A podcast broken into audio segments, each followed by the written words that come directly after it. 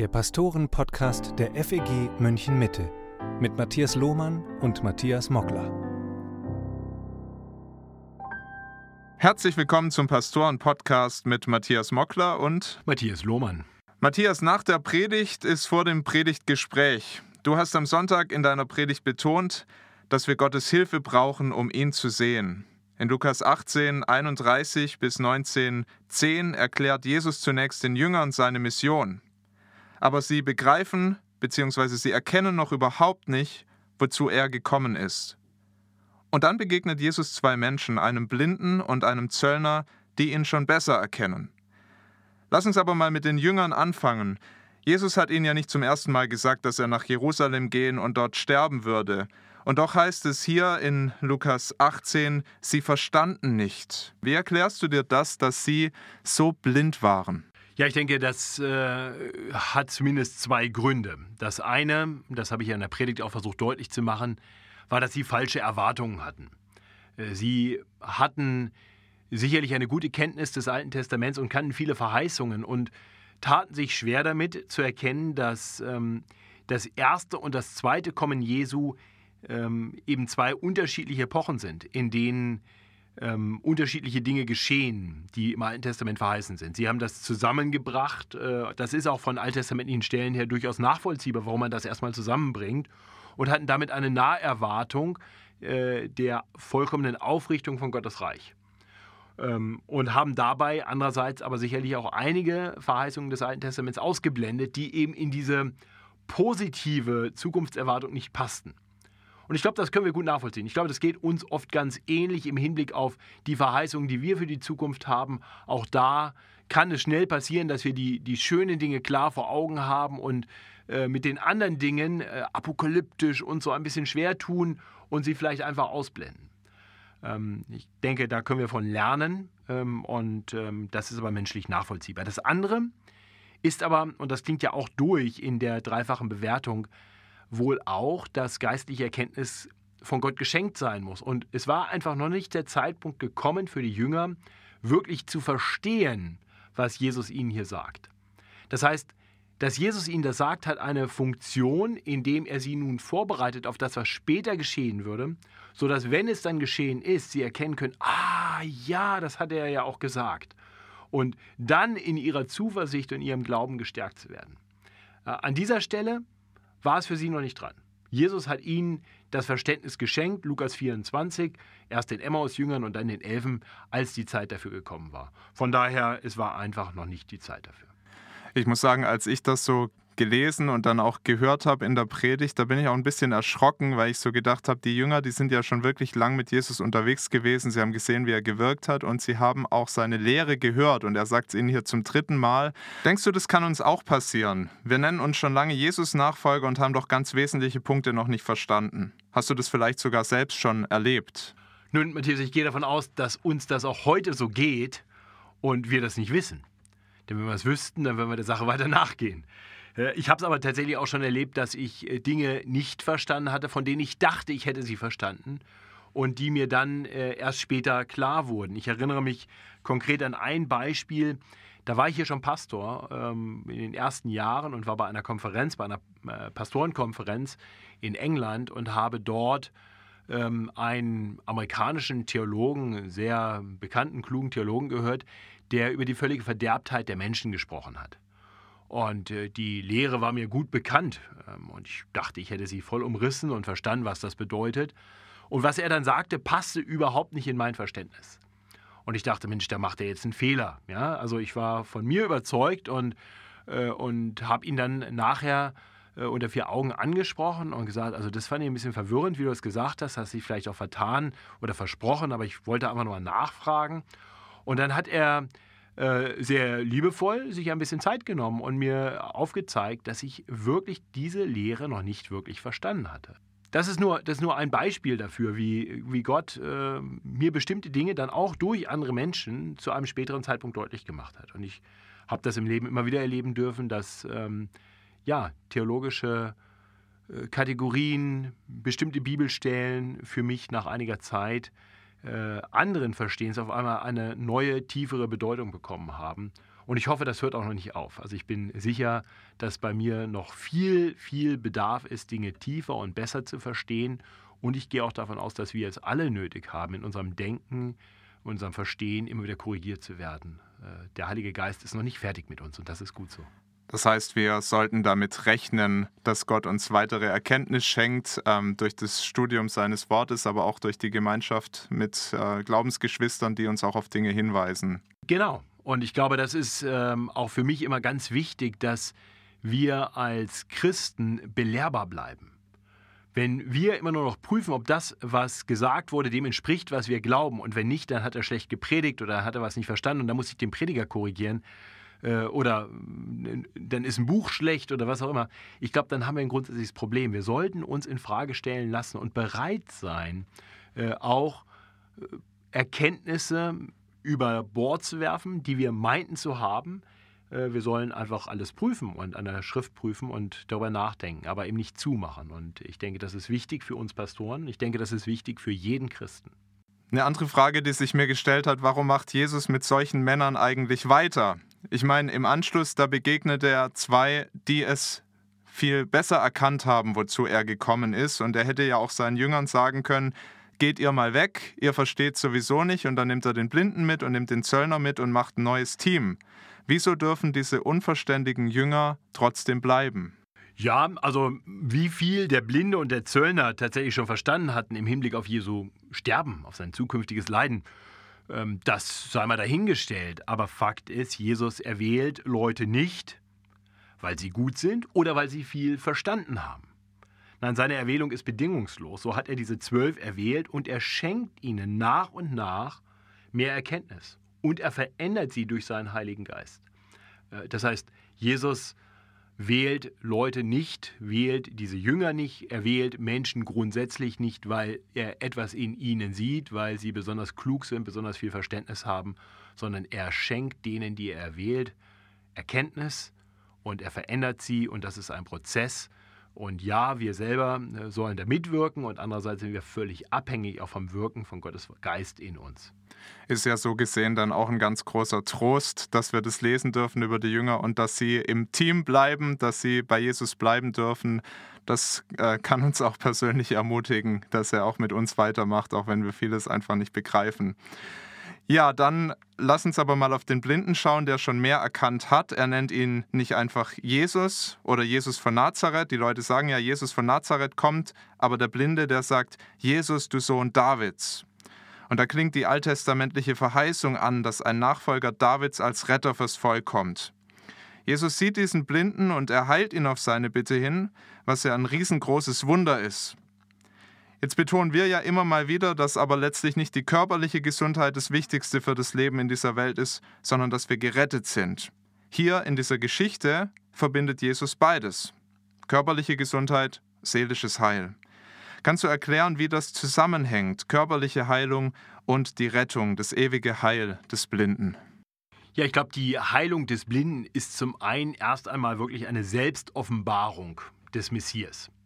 Es gibt die Verheißung, dass wenn er kommt, er auch Blinden das Sehen schenken wird und er bestätigt quasi durch diese Heilung des Blinden, dass er wirklich der ist, der Messias ist, äh, der das tut, was nur Gott tun kann. Zum anderen ist es aber auch Ausdruck seiner Barmherzigkeit. Deswegen erhört der Herr auch bis heute Gebete und schenkt Heilung. Nicht immer, aber immer mal wieder. So, von daher äh, sollte uns das nicht überraschen, sondern es ganz, passt ganz konsequent zum Wesen unseres Herrn, dass er in seiner Barmherzigkeit Menschen schon hier und jetzt gute Gaben gibt. Manchmal ist es Heilung, viele andere Dinge, die er in Antwort auf Gebet tut und manchmal sogar ohne Gebet. Ähm, und doch sind das alles nur Dinge, die ein Vorgeschmack sind auf die zukünftige Herrlichkeit, auf die vollkommene Heilung, die vollkommene Rettung, die wir empfangen werden, wenn wir in die Gegenwart des Herrn kommen. So, und Jesus hat zugleich eben auch deutlich gemacht, dass wir hier in dieser gefallenen Welt, auch mit der Gefallenheit dieser Welt, äh, uns auseinandersetzen müssen, noch darunter leiden werden. Er nimmt uns noch nicht aus dieser Welt heraus. Und er nimmt uns noch nicht alle Lasten, noch nicht alle Leiden. Äh, und Fakt ist ja, äh, selbst diejenigen, die er geheilt hat, sind später doch gestorben. Also eine, eine vollkommene Heilung, ein, eine vollkommene ewige Gesundheit hat Jesus keine Menschen hier auf Erden gegeben, sondern die kommt später. So, von daher dürfen wir dankbar sein für alles, was der Herr hier schon tut, aber wissen, das ist nicht das, was er uns zwingend verheißen hat. Wir haben eine größere und bessere Verheißung und die liegt in der Zukunft. Auch den reichen Zachäus rettet Jesus ja dann und das ist besonders bemerkenswert, weil dieser Zachäus ja wirklich kein Unschuldslamm war. Hatte einiges auf dem Kerbholz, er war auf Kosten seiner Landsleute reich geworden, hat sie ausgebeutet.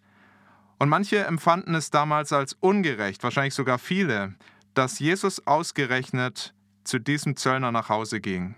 Und auch wir hätten vielleicht unsere Mühe, wenn Jesus bei irgendwelchen Clanchefs oder bei Hells Angels Anführern oder Zuhältern einkehren würde. Warum rettet Jesus solche Menschen? Nun, so wirklich ganz andere Menschen gibt es nicht. Jesus rettet die Verlorenen und wir Menschen sind alle verloren. Wenn es also etwas in uns selbst geben müsste, was Jesus dazu veranlassen würde, uns zu retten, na dann gute Nacht. Äh, da wäre nichts zu finden. Äh, so, von daher muss uns klar sein, Rettung ist immer Gnade. Es ist immer ein völlig unverdientes Geschenk. Äh, und wenn wir denken, ja, das hat der nicht verdient, dann können wir sagen, richtig, so ist es, hat er nicht verdient, der Zachäus, überhaupt nicht. Und ich und du auch nicht.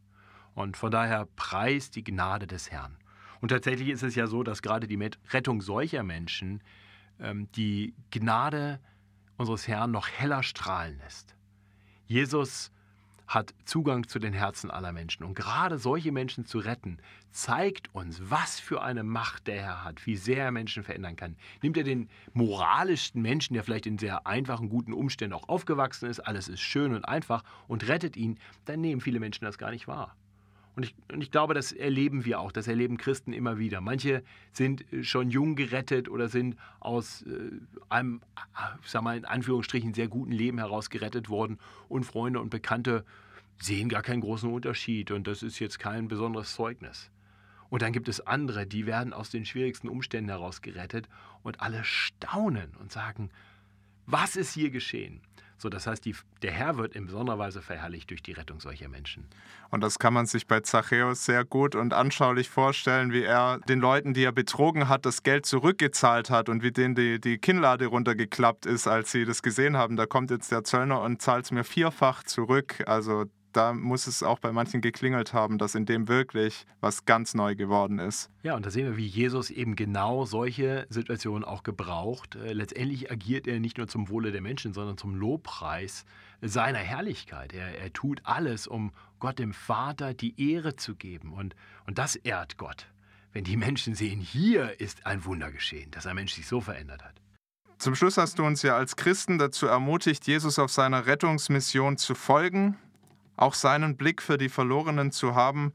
Und zwar für solche, mit denen wir Mitleid haben, aber auch mit solchen, wo wir sagen, Mensch, ähm, die finden wir selber schwierig oder die finden wir sogar böse. Mit denen haben wir echt ein Problem. Und zu sagen, nee, wir wollen Jesu Blick auf diese Menschen bekommen. Manche sagen aber, ich bin doch nicht Jesus. So wie er kann ich das nicht, auf Außenseiter zugehen. In der Stadt, da sehe ich an jeder Ecke Menschen, die betteln, denen es schlecht geht. Und wenn ich ehrlich bin, dann will ich vielleicht auch gar nicht auf jeden zugehen, weil ich mit manchen Menschen echt Mühe habe, sie abstoßend finde, sie böse finde. Wie kann unser Herz weicher für andere werden? Was können wir tun, um nicht gleich völlig überfordert aufzugeben? Nun, ich denke, wir dürfen erst einmal anerkennen, ja, wir sind nicht Jesus. Ähm, gleichzeitig dürfen wir anerkennen, Jesus hatte zu Lebzeiten auch Limitationen. Er war an einem Ort zu einer Zeit. Äh, er hat nicht alle Leute gleichzeitig geheilt, er ist nicht zu allen gleichzeitig gegangen, er ist auch an vielen vorbeigegangen. Äh, wir lesen schon relativ zu Anfang seines Dienstes, wie äh, Menschen von Jesus geheilt werden, als er die Schwiegermutter des Petrus heilt und ähm, dann noch viele andere und dann geht er am frühen Morgen zum Beten und die Jünger kommen und wollen ihn zurückbringen. Warum? Weil wahrscheinlich viele Leute noch etwas von ihm wollen und Jesus sagt, das ist jetzt nicht mein Auftrag und da bleiben viele Leute zurück, die jetzt nicht das von Jesus bekommen, was sie gerne hätten. So, die Freiheit haben wir auch. Wir dürfen in unseren Limitationen leben. Und äh, das ist das Erste, was wir anerkennen sollten. Äh, aber wir, wir sollten da anfangen, wo wir stehen. Und ich denke, da ist es gut, uns wieder neu auf, auf Jesus zu konzentrieren, immer wieder neu auch zu sehen, wie liebevoll, wie gnädig er uns gegenüber war. Ich hoffe, dass diese Predigt ein bisschen dazu beigetragen hat. Es war auf jeden Fall ein Ziel, was ich damit auch verfolgt habe, uns nochmal wirklich zu zeigen, wie, wie gnädig, wie liebevoll Jesus auf diese Menschen zugeht, trotzdem das Kreuz direkt vor ihm steht. Und er das so klar vor Augen hat, was für ein Leid auf ihn zukommen wird. Nicht nur das physische Leid des Sterbens am Kreuz, sondern das Getrenntsein zum ersten Mal in aller Ewigkeit, getrennt sein von der Liebe seines Vaters und den Zorn seines Vaters über die Sünden der Welt auf sich zu, äh, zu spüren. Äh, diesen Zorn, den er nicht kannte, weil er immer ein harmonischer, ein vollkommen harmonischer, liebevoller Beziehung mit seinem Vater war. Das alles lag vor ihm und trotzdem nimmt er sich Zeit und kümmert sich um Menschen wie diesen Blinden und wie diesen Zachäus. So, und wenn, wenn ich diese Liebe erkenne, wenn ich erkenne, und Jesus tut das auch für mich.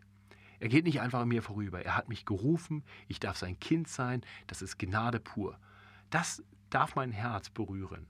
Und wenn ich diese Liebe wirklich klar vor Augen habe, wenn ich immer mehr erkenne, wie sehr ich geliebt bin, wird das mein Herz verändern und mich auch mehr dazu bereit machen, zu anderen zu gehen. Denn das Problem ist tatsächlich, wie du gesagt hast, dass wir oft nicht wollen.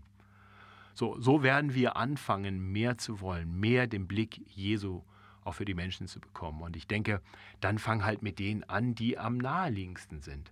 Ähm, denk nicht, du musst die Dinge machen, die dich gerade noch irgendwie überfordern, sondern mach, geh die kleinen Schritte, mach die einfachen Dinge.